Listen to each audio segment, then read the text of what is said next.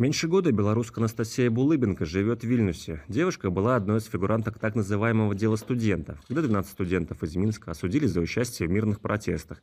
Более чем за два года в заключении Анастасия прошла центр изоляции на Окрестино, два СИЗО и колонию в Гомеле. Условия в Окрестино несравнимы с тем же СИЗО или колонией. То есть э, там мы спали на полу, там не было вообще никаких передач, никаких вещей. То есть э, в двухместной камере нас находилось до 18 человек, минимум 8 и максимум 18. Э, свет там не выключается, то есть это своеобразная пытка сном. На какие-то сутки ты просто перестаешь понимать вообще, где день, где ночь. Условия содержания для политзаключенных в белорусских тюрьмах и колониях всегда были тяжелыми, но после 2020 года правила существенно ужесточили. Блогер и бывший политзаключенный Александр Кабанов рассказал настоящему времени о медицинском обслуживании в колонии номер один в Новополоцке, где сидят экс-кандидат в президенты Виктор Бабарика, консультант белорусской службы «Радио Свобода» Игорь Лосик и десятки других политзаключенных.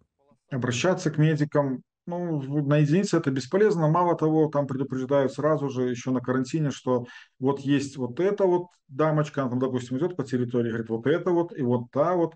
Вы к ней, если она будет там на приеме, вы к ней лучше не идите, потому что если сходите один раз, другой раз, если вы будете надоедать, то просто-напросто вы поедете в ШИЗО по, по ее заказу.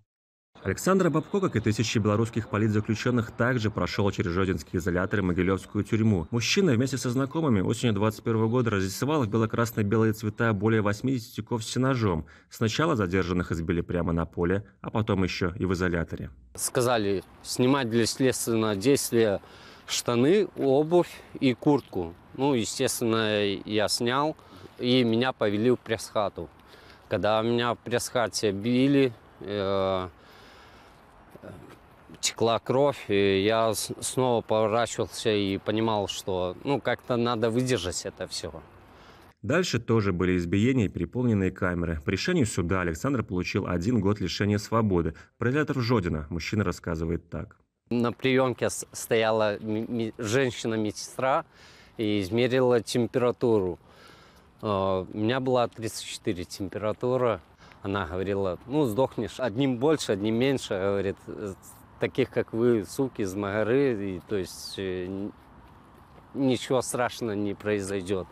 Крайне сложно получить квалифицированную медицинскую помощь в женской колонии номер 4 в Гомеле, где сейчас находится большинство политзаключенных белорусок, среди которых политик Мария Колесникова, журналистка Екатерина Андреева, политолог Варелия Костюгова и многие другие. Зимой я тягала мешки со снегом, потянула спину, вот у меня просто болела спина. Я записалась э, к травматологу вроде. И в итоге проходит полгода, меня летом вызывают к этому травматологу. Я прихожу к врачу и говорю, извините, ну, я к вам не записывалась. Он открывает, листает долго-долго, говорит, что вот там спина болела. И я вспоминаю, что это зимой я потянула эту спину, тягая снег. Ну, то есть о чем можно говорить? Если действительно что-то острое у человека, то он же просто не дождется этого врача.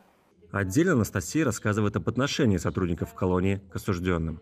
В нашем отряде женщина э, вынесла хлеб из столовой. Ну, это запрещено, ПВР, вынос хлеба. У нее не было помощи, у нее не было своей еды. Этот молодой сотрудник пришел с обыском. Когда он нашел хлеб, он поставил весь отряд э, на улицу, ей дал буханку хлеба и сказал есть. А чтобы мы все смотрели. И пока она ее не доела, нам нельзя было разойтись. В то же время, посещая ИК номер 4 в январе, замглавы администрации Лукашенко Ольга Чуприс назвала условия в Гомельской колонии домашними. Полноценное питание, залы для занятия спортом, творчеством, рукоделием. Понятно, что нет свободы, но внутри создано все, чтобы осужденные могли быть здоровыми, развиваться, чтобы могли почувствовать себя личностью. Я бы просто хотела, чтобы такие люди, чтобы эта чиновница побыла в таких домашних условиях, ну, хотя бы пару месяцев, и посмотреть, что она потом скажет. Потому что, ну, это это даже имитацией жизни не назовешь то, как там все это происходит. Помимо бытовых и медицинских проблем, власти лишают писем, свиданий, передач, не допускают адвокатов. Кроме этого, о многих политзаключенных уже больше года нет вообще никакой информации. Самая страшная часть э, этой ситуации – это то, что к политзаключенным применяют дополнительное наказание. Их э, помещают в ШИЗО в пыточные условия, в помещение камерного типа в пыточные условия – их э, помещают в тюрьмы, это наиболее строгий вид э, уголовного наказания.